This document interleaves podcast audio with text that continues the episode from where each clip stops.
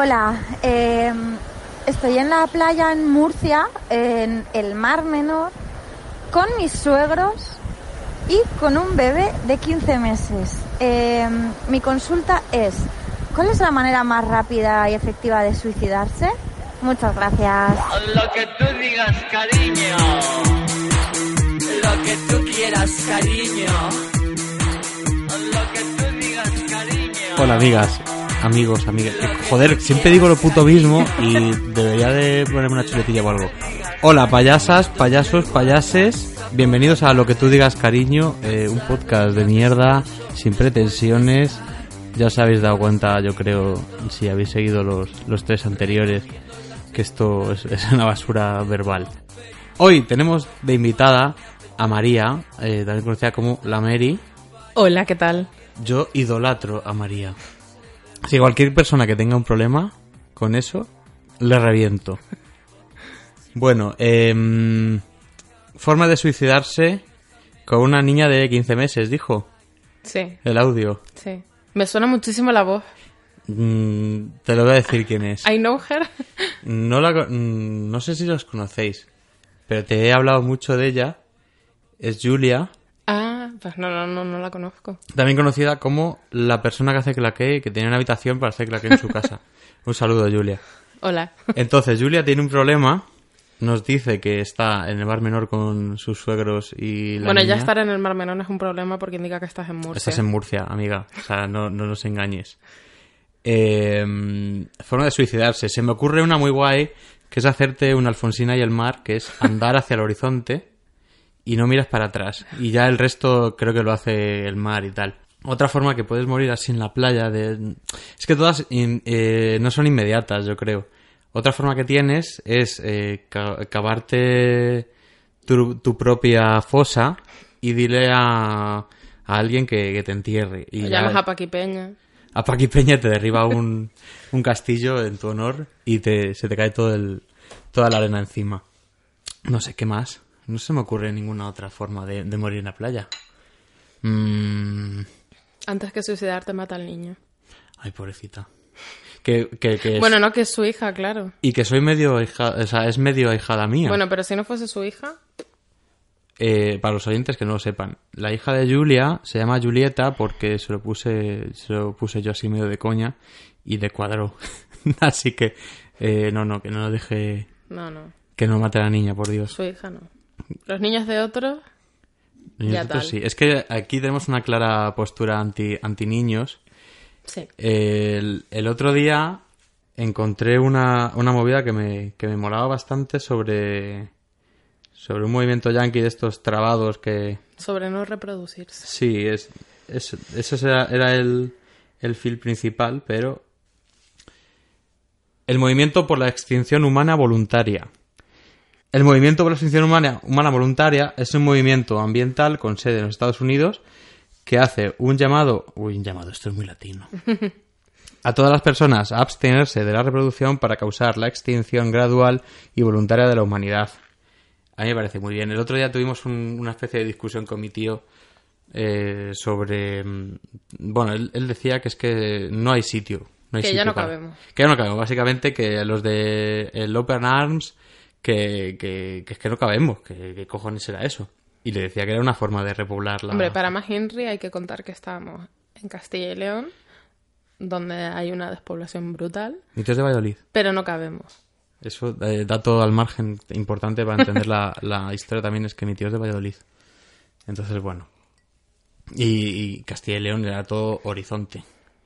Bueno, amigas, eh, si queréis eh, mandarnos un audio como ha hecho Julia, os voy a poner a la Mari Carmen, que lo dice muy bien. A ver si la encuentro. Mm, mm, mm, Aquí. Manda tu audio por Telegram al 640-772-474. Muy bien, Mari Carmen, muchísimas gracias, amiga. Hasta luego. Bueno, Mary. Primer tema de actualidad. Es muy raro este ¿Te, momento. te estás, te estás volviendo un poco loca? no, no, no. Ya me he acostumbrado, pero me parece rarísimo que se. que- Que siendo estemos tú y yo. Que estemos hablando así. Mary, la adolescencia en Canarias, ¿qué tal? Pues maravillosa. A ¿Tú- ver, ¿Tú eras emo? Yo Tonteabas un poco con el sí, rollito. tonteaba un poco, pero no. Yo era un poquito más punky. Además de Blink O sea, yo siempre, yo 182. tengo, un- tengo un alma punky de todo. Que es como, mm, ¿hay que ser emo? Pues un poquito solo. Tampoco hay que fliparse. Llevé filete, por supuesto. Ya este filete. Sí, pero nunca me cardé el pelo. A eso Mm. me refiero, ¿sabes? Como, un poquito sí, pero tampoco hay que volverse loca. Y... y ¿Grabaste llevé- pulseras en el Claire's? No, porque en Tenerife no había Claire's. ¿No había Claire's? No. Pero me fui a Inglaterra con 16. Bueno, antes de todo eso fue mi amiga Miriam y llegó, claro, con unos looks que en Tenerife no había donde comprarse esa ropa. Y Miriam, yo la, un saludo. y yo la odiaba. Miriam, te quiero. Pero, claro, y ella llegó de repente con sus mierdas del Claire's, mm, del H&M y de esas mierdas que éramos como de emo pobre. Y, y claro, yo la odiaba muchísimo. Porque te, te daba un poquito de envidia. Porque yo quería todo eso y en Tenerife había una puta mierda para comprarse. ¿Cómo te apañabas para comprarte las, las chismas esas? Pues... Las pulseritas. Yo al año siguiente me fui a Inglaterra con un presupuesto muy ajustadito y me dediqué a, mm, a ahorrar todas las semanas y todas las semanas me iba al Claire's, al Topshop y, a la madre que lo parió a comprarme mierda. y cosas de grupos Y y... Bueno, básicamente me gasté todo el dinero en discos y en libros. Todo hay que decirlo. Ahí En pasó. eso y en una chaqueta Atticus que, esto lo voy a confesar, hace, pues yo tenía 16 y tengo 28, me compré esa chaqueta y el otro día en mi casa me da par- por probármela a ver si me sirve, que yo peso ahora como 20 o 30 kilos más que en, a- que en aquel momento. Mm, Por supuesto, no me cabían ni los brazos, pero me dio como nostalgia y me, me apetecía que me sirviera. Y medio escuchaste Blink 82 en tu cabeza. Sí, luego me probé también una camiseta de cuando tenía como 8 años y me quedaba mm, como un sujetador, pero bueno. ¿Pero qué esperabas? No sé. A lo mejor me valía y era yo ahora la más moderna de todas. Me recuerda un Porque poco- era de Babs Bunny. Hostia. Me recuerda un poco a cuando estuve yo en Estados Unidos, que estaba Hot Topic, eh, la tienda de la fantasía de cuando eres medio metalero raro. Claro. Mm, creo que arrasé, me compré de todo. Me compré, era, bueno, el, el otro día lo comenté un poco, pero iba eh, Total Look Slipknot y estaba muy súper enganchado a, a esa- en esa época. Había todo tipo de mongoladas y de parafernalia de, de, de metal y eso y estaba súper living con esa tienda. Sí, yo el otro día hablábamos de esto cuando vimos un, un artículo de Barbie Ferreira que, que hablaba de pánicas de disco y claro, es que fue como mi puta adolescencia. Yo estaba obsesionada con pánicas de disco. He de decir que el día que yo conocí a Miriam, llevaba una camiseta de pánicas de disco que Vaya. se había comprado en Inglaterra Digo. y le quería arrancar el pelo y llevarme la camiseta. A mí me has contado un montón de cosas de, de la adolescencia en Canarias, pero hay una que me disturba un montón, que ¿Cuál? es que en educación física os enseñaban a bailar bachata. Bueno, y salsa y merengue, de todo. ¿En qué momento?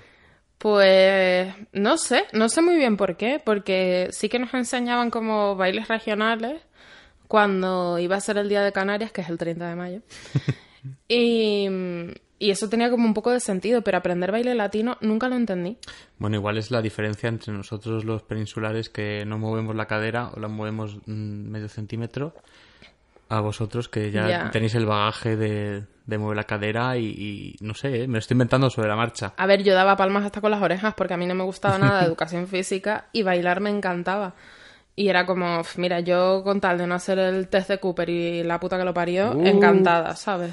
Porque además yo no hacía nada en educación física. Bueno, es que esto tiene una historia muy guay detrás. Que, a ver, mi mayor crush así de la adolescencia fue mi profesor de educación física, siendo yo gorda, que eso era muy guay. Y, y era un chico que no era muy mayor, era mayor que yo, obviamente, tenía como 20 largos, 30, y a mí me encantaba. Pero me encantaba porque me caía súper bien y porque nunca me juzgó por ser gorda siendo profesor de educación física, que fue como encontré ahí el reducto de hay personas buenas en el mundo, porque había tenido pues siempre profesores hijos de puta, que eran como, ¿eres gorda? Sí, pues vas a sufrir. Y este señor era muy guay. Bueno, este señor, este muchacho en aquel momento, era muy guay. Y, y de repente, bueno, yo en educación física la mitad del tiempo no hacía nada. Y además se lo dije a él, en plan de, yo sí puedo hacer algo mm, teórico o pasar un poquito de largo en esta clase, mejor. Y se lo tomó bien. Porque, a ver, mm, pues eso, yo ponías ahí el test ese de los pitidos y a la segunda vuelta me tiraba al suelo como una ballena parada. Joder, había en, en mi instituto eh, el test de... Había una resistencia que había, que había que correr un montón. O sea, que había que aguantar más tiempo. Y era alrededor de varios edificios que había.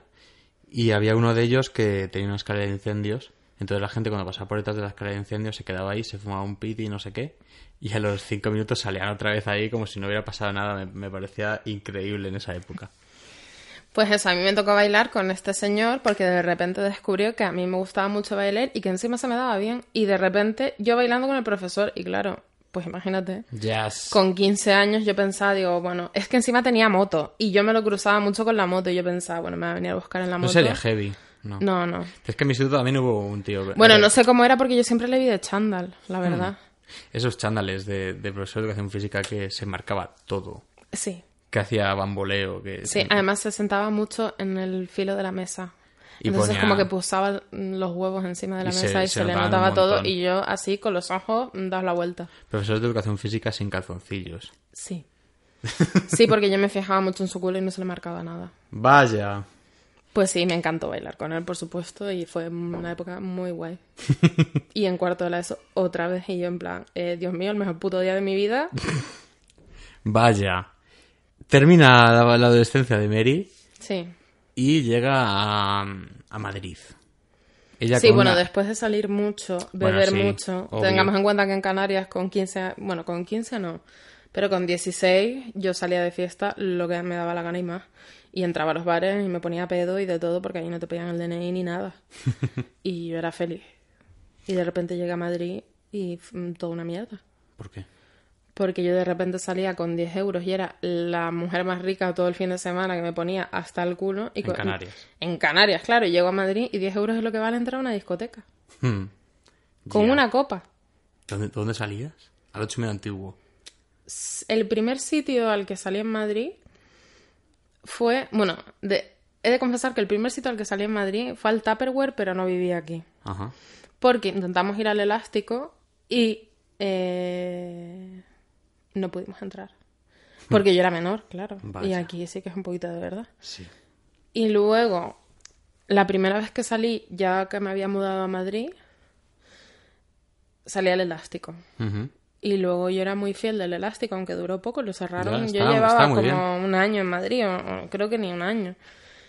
Y, mm, y empecé a salir al ocho y medio. también. antiguo. Sí, al antiguo ocho y medio. Al que era un... Al que ahora es un Sara. Un zulito. No, es el, la, la sala de emergencia de Zara, será, no sí. sé.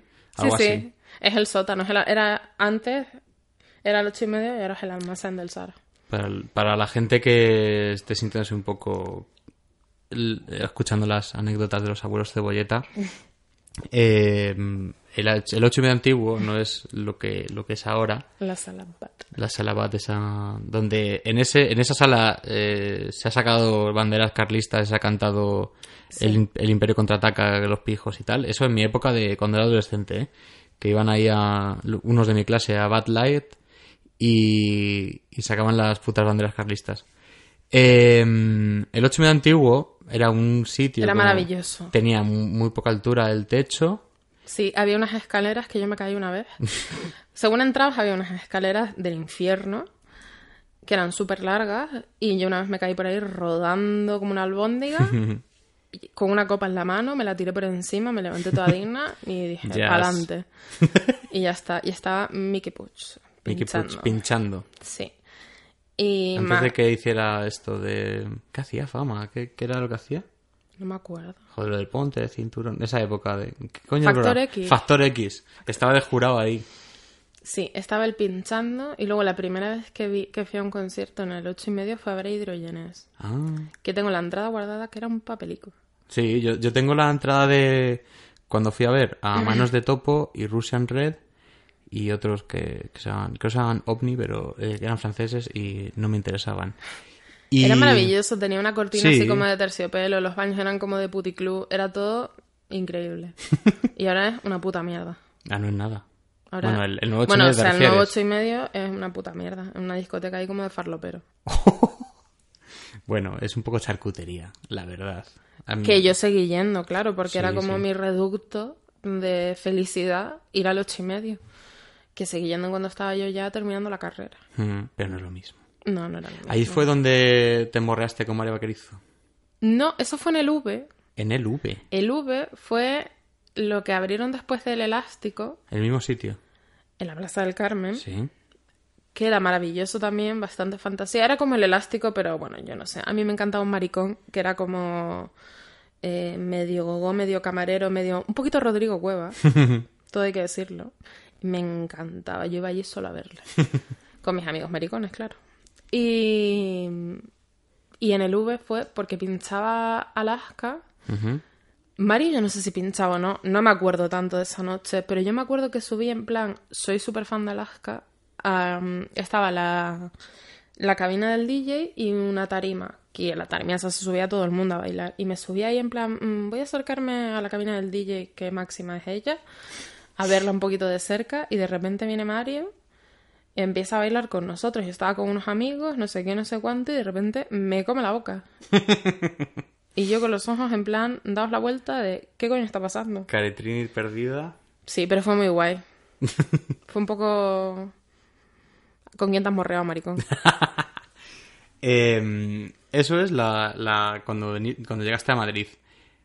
¿Qué es lo que menos te gusta de los godos? De aquí de los peninsulares o peninsularas. Nunca lo he pensado. O sea, me pasa una cosa que, Yo sé que te jode mucho una cosa. que lo hablábamos el otro día, que yo no... O sea, yo en mi cabeza pienso que hablo igual que ustedes. Ah, O sea, sin- yo no me sueno con acento. Yo, yo pienso que yo hablo mm, castellano hizo. Y no. Y de repente me oigo cuando me... No sé si me oiré en, en el- en este podcast, pero me oigo rarísima porque yo pienso que yo no hablo así. Que hablas godo. Sí. Comprendo. O sea, porque yo en mi cabeza sé cómo se escriben las cosas. Mm, está muy bien, porque hay gente que no. Bueno, Está muy bien. entonces yo sé si estoy pronunciando una C, una Z, un no sé qué, un no sé cuánto, pero claro, me suena rarísimo, rarísimo. O sea, ya me, creo que también ha pasado mucho el tiempo y ya me he acostumbrado a que, no sé, no oigo distinción entre un acento y otro. A ver, ¿qué me jode? Es que yo no sé. Joder, eh, situación. El año pasado viendo a DXX en el BBK. Eh, teníamos unos mongólicos que nos estuvieron Pues jodiendo. el- esos chicos eran gilipollas. Sí, aparte, pero sí, eso Sí. mm, totally agree. Pero mm, cuando no sé qué coño les dijiste, empezaron a imitarte el acento. Y eso, Eso te me, revienta. eso me jode muchísimo. Me jode porque es una manera de ridiculizar. Y porque siempre se tiende a hacer a ridiculizar a los canarios. No sé por qué. O sea, por ejemplo, Y además el típico Me ha pasado muchas muyallo, veces- colle, noye. de alguien imita a un gallego y es como súper cariñoso, súper entrañable, como las partes como que más te pueden hacer gracia de- del acento gallego o palabras en gallego que te resultan simpáticas y como grasiñas, que es como una cosa muy cariñosa. Pero siempre he notado que con el acento canario es a ridiculizarlo. Nunca es a que algo te pueda sonar bien o te pueda sonar bonito o te pueda sonar diferente. Entonces, eso sí me jode, pero vamos, me jodería si fuese otro acento. O sea, te quiero decir, el problema está en que me ridiculices por la manera en la que hablo. Está claro. Bueno, amiga, me estoy dando cuenta, llevo unos cuantos meses Sí. dándome cuenta de una cosa, ¿De qué? que somos tardoindis viejas. Sí. Tardoindis viejas quiere decir que simpatizamos más con la gente que escuchaba hidrogenes, como ha salido antes el, el tema, Hace 10 años. que el indie este Morcin de ahora de Izal. de Izal y la puta que lo parió. Gracias por pronunciarlo bien por si no se había entendido. Ah, bueno, no, lo, lo he hecho inconscientemente, perdón. No, no, no. Em, ¿Tú qué recuerdas de la época de- del indie viejismo? Yo recuerdo que era muy maravilloso. O sea, antes era como, no sé, el indie era como guay. Y yo nunca estuve muy a favor, o sea, como igual que antes hablábamos lo de los emos, nunca estuve muy a favor de la gente que es como, ahora soy de esta tribu o me gusta este movimiento o otaku. me gusta lo que sea y tengo que ser eso al 100%. Nunca he creído en eso. Porque me parece absurdo. O sea, es de absurda máxima. O sea, si a ti te gusta una cosa, ¿por qué coño no te puede gustar otra? Pues como lo de, la- lo de ponerse la lista de reproducción privada. Chica, ¿qué más da que estés escuchando a Manolo Escobar si luego te apetece escuchar a la Britney Spears y luego te apetece escuchar, mm, yo qué sé, mm, The XX y luego te apetece escuchar mm, a las grecas? Es que no pasa nada. Me parece muy de antigua mm, creer que tienes que ser seguir solo un movimiento, solo una tribu, solo un estilo de vida, solo una cosa. Me parece súper aburrido. Nos pasa mucho cuando vamos a conciertos que mm, lo que hay es como, como gente de 40 años eh, que además los has visto en un montón de garitos de toda la vida, de Sí. siempre, de la de Dios, eh, y nosotros ahí que somos como jovenzuelos, eh, que ya te digo que por generación tenemos más que ver con ellos, no, ¿qué coño? Con, con la Con la generación, de ahora. quizá sí, sí. pero realmente la música que nos gustaba era, era más la que, la que escuchaban los indies viejos. Eh, a mí me da igual, la verdad. A mí también. A ver, también es un poco verdad que viene un poco a colación de lo que hablábamos antes de la adolescencia. Piensa que si yo empecé a salir con 16 años, a los 19 estaba de vuelta y media. Y son solo 3 años, pero es que a lo mejor si tú has empezado a salir con 19 y a ir a conciertos y a hacer cosas. Yo no iba a muchos conciertos en Tenerife, pero aún así, lo poco que había, iba. Que en Tenerife se hacían buenas cosas. Mm, No te los. Brutalized Kids, que yo salí Hombre, y, una vez y los espantado. Chemical Brothers que fueron a Tenerife, ¿Qué ¿qué te dios? crees? Sí, lo que pasa es que yo era demasiado pequeña y no Ah. podía ir. Bueno, tenía 15 años, pero era como... No, chica, vas a un colegio de monjas, relájate un poquito. Yo me quedé un poco loco cuando fui a ver a los Brutalized Kids estos, que resulta que tú los conocías. Sí, Había un señor que tiraba gapos para arriba y después se lo comía otra vez. sí. Era uf, un poco disgusting. No sé, qué- no sé quién coño teloneaban, pero era rollo Limp Bizkit o Korn o alguno de estos. Em, Por ahí tengo yo una camiseta de Brutalizer que me quedará también como un sujetador. em, ¿Con 15 años escuchabas Alma X? Sí, es que lo hablábamos el otro día. Em, que yo te decía, ¿qué pensaría mi madre escuchando yo Crimen en Levante en mi casa? Las niñas de Alcácer, Alma X ahí a toda hostia. Y me flipaba. A ver, yo sí que es verdad que. El Electroclass, amigas. Sí. Pues eso, como con 14, 15, 14 no, más bien 15, eh, no sé por qué, bueno, siempre estaba, era la típica que estaba todo el rato en el puto ordenador. Entonces empecé a investigar, pues... Fotolog Sí, tuve Fotolog y MySpace. y MySpace. Y... ¿Y qué más? Pues de todo lo que se podía tener Todo en aquella había. época. My- bueno, sí, claro. Sí, es Vlog. que Es también- Vlog. Sí, que también existía. Sí. Y bueno, yo tengo grandes amistades que hice en Tenerife del Fotolog. Y, mm, Saludo Miriam. Y Rocío. Saludo Rocío. Entonces, bueno, el caso. Que yo, eh, sobre todo por Fotolog, fue muy curioso porque mm, seguía mucha gente y una amiga de un amigo en ese momento era muy, muy fan de nosotras. Y yo un día... Nosotras. Sí. Nosotras. Nosotras. Y yo un día, eh, claro, pues en Fotolog estabas ahí como, pues como el Instagram de ahora, que estás todo el rato pendiente, ay, fulanita subió una cosa, menganita subió otra. El calendario Y- sé que había, ya. Sí. Era y esta chica un absurdo. día puso este grupo y a mí me flipó. Y de repente empecé a buscar en internet, una cosa me lleva a la otra, de repente me obsesioné muchísimo con otro grupo que se llamaba Civil Vein, que me flipaban. Y estaba yo todo el rato ahí con mis cosas de loca. Y, mm, y empecé a descubrir todo el mundo del electroclass. Y yo dije, ¿dónde había estado hasta ahora todo esto que me representa tanto? Y estaban ahí eh, hidrogenes. eh, Bueno, en esa época no, era tanto no. hidrogenes, era mucho Alma X, Putilates, las biscuits sales, que eso para mí fue como Chico eh, maravilloso. Chico y chica, que me alegro tantísimo de haber ido a ver a Chico y chica en concierto, porque fue increíble. Ahora tocan otra vez, ¿no? Están volviendo a tocar. Bueno, ellos mm, van, vienen, ahora hago un disco, ahora no, ahora saco una canción, ahora hago un concierto, ahora pasan tres años y no me acuerdo de nadie. Pero a mí me flipan. Pero me flipaban porque las letras me parecían muy guays. Era como miles de cosas que se te pueden ocurrir absurdísimas.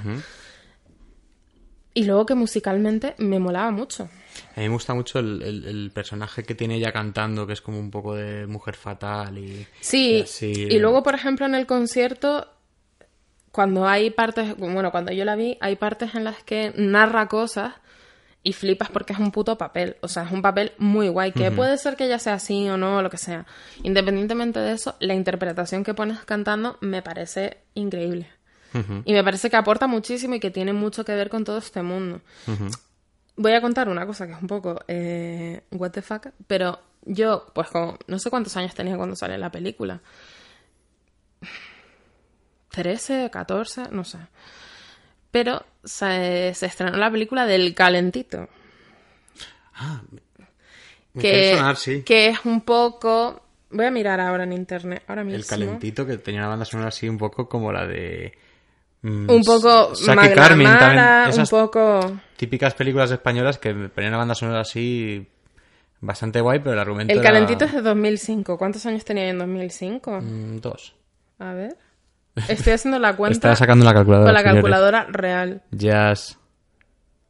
Tenía 14. 14 Pues yo con años. 14 años fui a ver esta película al cine. ¿Por qué? No lo sé.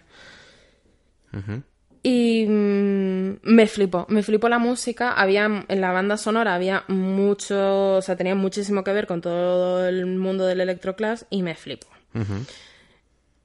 Y de repente yo siempre había estado como muy obsesionada con los 80, mm, o sea, yo desde muy pequeña, como con 8 años o así, dije que quería ser Alaska de mayor y estaba súper obsesionada, entonces era también muy raro para una niña de 8 años estar escuchando todo el rato discos de los 80 y, y que me flipase Derribos Arias y que me flipase Alaska y cosas así. Pero bueno, mis padres también se encargaron un poco de eso, que son un poquito ellos que- estrafalarios. Entonces, la banda sonora era muy guay porque tenía muchas cosas de los 80, pero eso también me llevó a, a descubrir como grupos que habían recuperado un poco toda esa parte y que también venían un poco del tonti pop y, y, y estaban haciendo algo que ya existía fuera de España también, pero que aquí era muy guay porque no era lo mismo el electroclash mm, en Estados Unidos que el electroclash en España cuando te hacen una puta canción de las niñas de Alcácer, que es como Sí, maravilla. Porque te enteras, porque los temas son de actualidad, porque... No, no de actualidad de ese momento, sino de historia de España. O sea... Y esa historia, esa herencia, lo- la última significación que hubo fue en las Bistecs, que, Sí. que recogieron un poco es- ese tipo de, de argumento, de, de iconografía, de estilo de música y, y también mola un montón. Una pena que se hayan separado. Sí, pero creo que también es un poco la esencia del electroclash. A mí me jodía mucho que había gente que sacaba discos buenísimos, hacían un puto disco y ya. Porque también es un poco, creo que tiene que ver que es la concepción de una idea. Se te ha ocurrido este disco con estas canciones de esta temática eh, absurda y tonta y loca, pero divertida. Y no tenemos por qué seguir haciendo esto si no nos apetece. Creo que es un poco también lo que lleva detrás todo ese movimiento, un poco lo que hablábamos antes de chico y chica. Como que se lo permites. No es tan un género que digas tú, mm, soy súper famoso y lleno recintos gigantes No. ni nada y estoy esperando el último disco y cada dos años programado saco un disco nuevo porque es lo que toca y tengo que estar arriba en el candelero. Esto es porque les apetece, Claro. porque tienen algo que decir o algo que contar o pues contar una cosa muy absurda pero es muy guay. Y me parece también una forma de gente que ha conseguido llevar el humor a la música. De una forma muy ácida, está muy guay. Sí. Y vamos, yo defensora a tope del electroclash para la vida. De hecho, es una lista muy guay que se llama Electro Whatever, que si alguien la quiere buscar... sí, por porque ahí- como todo, tampoco me gusta etiquetarlo todo bajo un género súper cerrado. Sí. Que cabe un poco de todo. Es que, pues eso, a mí dentro de ahí metería mucho, aunque el tontipo fuese eh, antes y bebiese un poco de todo, también lo metería porque me parece maravilloso. De hecho, Eh, yo, sí. bueno, iba a decir una cosa Sí, muy favor. breve de esto. Eh, siempre me he quedado con muchísima pena de no haber visto nunca los Fresnos Rebeldes en concierto. Ya jodido, que el otro día se murió la, Ya. la paisana. Pero, pero que el tontipop era muy importante Ya. y el pop fest era una cosa maravillosa de tontipop español y nos lo pasábamos súper bien cuando íbamos. Ahí estuvimos en el... ¿Cuándo estuvimos? Hace dos años viendo a, Ataque de caspa. Sí, y Ay, qué, yo... qué circo. La primera vez que fui fue con Miriam y éramos, no sé, dos bebés de veintipocos. Qué circo. Uy, los fesones. La indie vieja. ¿Qué circo? La, bueno, viejísima. O sea, ahora vas a- vamos a esos conciertos y de repente esa gente tiene niños Sí, que, escuchan Petit Pot, sí. pero nosotros no tenemos niños, ni idea de tener niños, pero me siento así de vieja. Aunque tenga, objetivamente, 10 años menos que esa gente, incluso un poco menos. Em, te voy a sacar un tema bastante polémico últimamente aquí en Madrid. ¿Cuál? El nuevo Valentino. Eh, vaya mierda que han hecho ahí con el Valentino, se lo han cargado entero. A ver, yo me he comido la obra, que trabajo al lado. ¿Te has comido la obra del Valentino nuevo? Sí. Y veía, cada día me daba más pena. Iba yo a comprar el pan y decía, Dios mío, ¿qué coño es esto? Lo primero de todo que han cambiado la barra de sitio. Sí, para empezar eso. Con el encanto que tenía tener Para la barra acabar, ahí. un menú de 16 euros o de no sé cuántos, me la suda el precio real que tenga un puto menú Que tenía una pizza de prehecho. pera. Una pizza de pera que valía... ¿Cuánto era? No Eh, sé. Un cojón. Sí, es que da igual el precio, es que te has cargado la esencia de- del bar. Te has cargado la esencia de, de- de la tontuna esta de que ahora da igual que estés en Barcelona, en Tokio, en Nueva York o en Canadá, que todos los putos bares son iguales. Son iguales, con sillas eh, que no hay dos iguales. el, La el- misma decoración, El envejecido ese los platos exactamente iguales porque aquí comiendo poke y mm, no sé cuantitos, pues chica, no sé. A mí me gusta que las cosas... ah, Yo soy un poco que no me gusta que me toquen los cojones ni me muevan las cosas de sitio. Entonces, pues lo mismo que lo del ocho y medio, me jodió mucho. Me jodió mucho porque al final... ¿Para qué? ¿Qué necesidad había? Sí, que lo compraba Sara y pues todos lo sabemos. Sara con Z. Pero no lo entiendo. No lo entiendo y me jode un montón que cada vez lo noto muchísimo más en Madrid. Que a mí una de las cosas que me, me gustó mucho cuando llegué a Madrid, aparte de porque era pobre como una rata, era que en los bares de toda la vida, siendo muy pobre, te ponías pedo hasta el culo, te comías tu pincho de tortilla o tu pepito y no sé qué, te ibas cenada y luego te ibas de fiesta. Y Digo. eso era maravilloso. Sí, Como en noviciado también pasó, como... hostia, es verdad. Sí, como en el Palentino y como en miles de sitios que tampoco eh, has estado en todos, pero que tienen la misma esencia. Y Mm. la es un poco... dictadura del bar de plato cuadrado.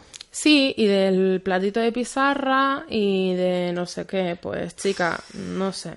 Me aburre un poco eso, no saber dónde estás porque estás comiendo lo mismo en cualquier sitio. Hmm. Que es un poco lo que estábamos ahora eh, de vacaciones. O sea, tío, pues, si estoy en Asturias, quiero ir a sitios astu- o sea, típicos. No quiero ir a un sitio en el que voy a poder comer lo mismo que en cualquier bar de Madrid. Es que no me, no me aporta nada, no me interesa nada. Igual que cuando vamos a Lisboa, vamos a un sitio de referencia o cuando vas a X sitio porque son sitios que te aportan algo. Yo cuando voy a Tenerife me apetece muchísimo más ir a un guachincha al que le tengo cariño Claro. que al bar nuevo de moda que han abierto porque es que me, me da la sensación de que estoy en Madrid. Sí, tal cual.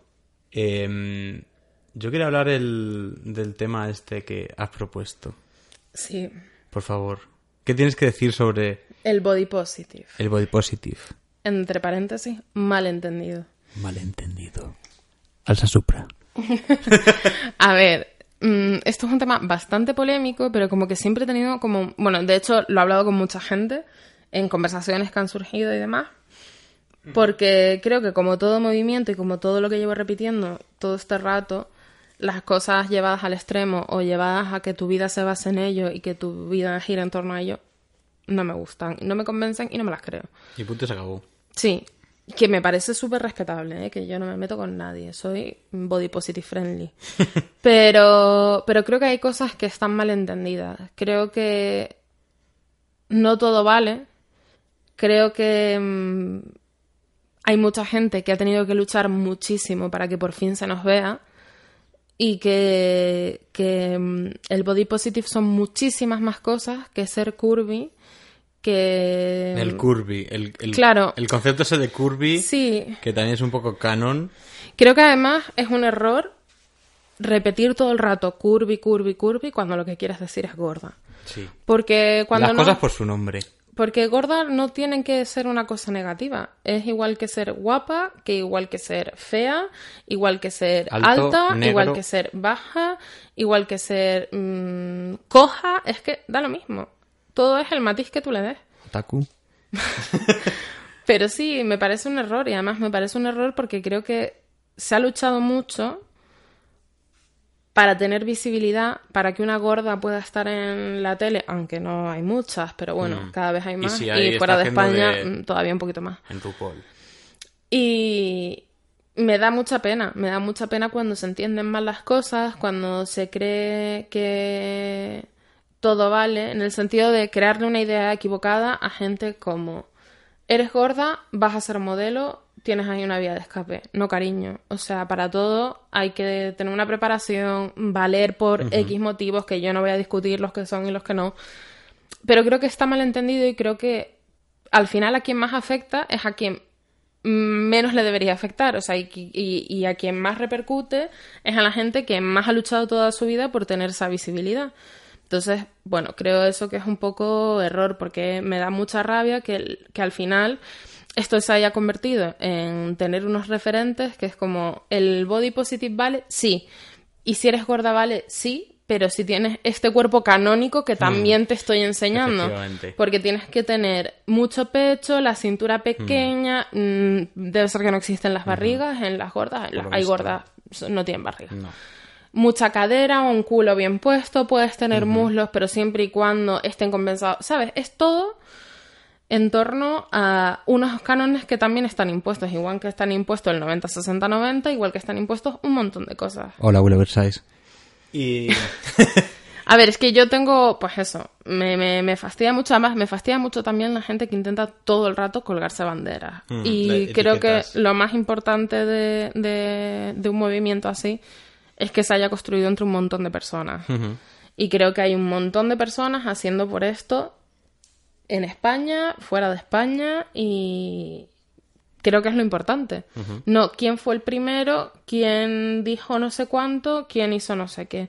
Y creo que está mal que dentro de todo esto al final no es llevarlo al mainstream, pero sí que es un poco se ha hecho una bola tan grande de todo esto, pues eso, que al final se ha convertido en otro canon más. Y creo que por lo que hay que luchar es por entender que la diversidad es lo más importante y en la diversidad hay que educar a todas las personas. Que debe haber gente gorda, flaca, alta, baja, guapa, fea, porque no pasa nada. Claro. Todo el mundo tiene su hueco en el mundo, no pasa nada. Ahora no simplemente tiene que estar reservada, tienes que ser gorda con el cuerpo que yo te digo y además tienes que ser guapa Y si no eres mórbida y enferma. Y no pasa absolutamente nada. Entonces, bueno, creo que eso es una, una cosa que está muy mal gestionada y que se ha hecho una bola enorme.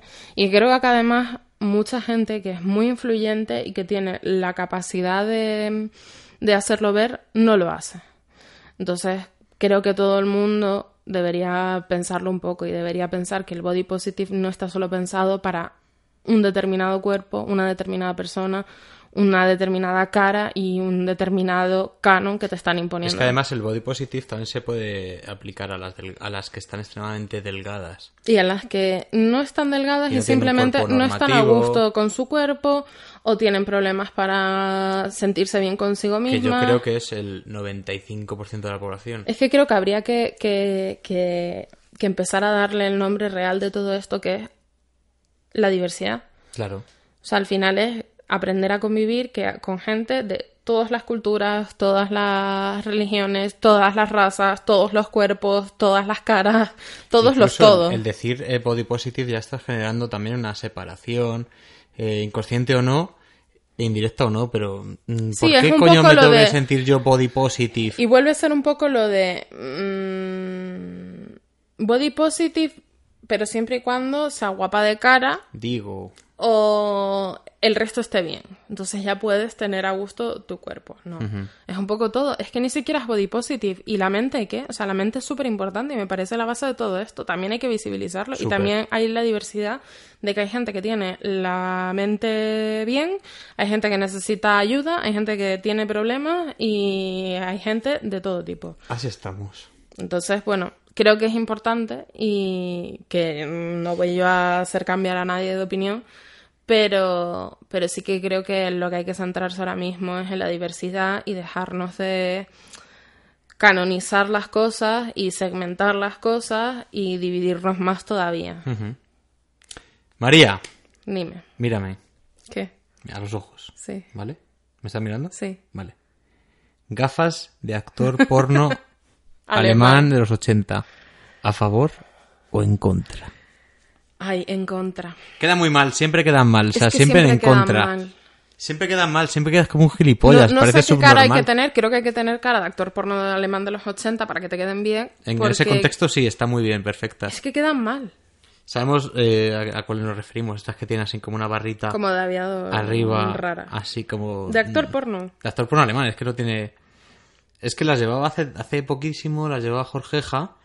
eh, y además, bueno, es que sabes que Jorge Javier, eh, por eh, cláusula de Basile, tiene que llevar gafas, aunque él ya se operó la, la vista hace tiempo, porque las señoras eh, le, le caen mucho más en gracia Jorge Javier con gafas Bueno, pero que si es sin que las llevaba el otro día y el problema es que tenía, yo creo que se había echado el votos ese día o algo y le quedaba la gafa incrustada en la cara. O sea, que se le salía como por dentro porque además no lleva cristales. Claro. Entonces, un, un cuadro. Los ojos le salen Un por los cuadro barroco. Bueno, amiga. eh, te voy a despedir ya, que ya Sí. llevamos un montón. Ah, sí. Ha sido un placer hablar contigo. Aunque siempre hablo todos los días contigo, pero bueno, Bueno, sí. es lo que tiene. Y nada, eh, ¿quieres despedirte con una canción? Mm, va- Vale, sí, sí. ¿Sí? Venga. ¿Cuál, cuál quieres que pongamos? Una canción de chico y chica que se llama Tú lo que tienes que hacer. Vale, pues nada, amigas. Eh, nos despedimos. No sé cuándo subiré otro podcast porque es que la verdad es que no estoy teniendo mucha frecuencia. No lo digo nunca, pero también podéis escucharnos en Spotify y en Evox si lo hacéis en alguna de estas. Si no lo hacéis en una de estas eh, otras redes. Así que nada, eh, un saludo, que os den por culo dos veces. Y nada, nos vemos, nos oímos. Un besito, cariño. Adiós. Adiós.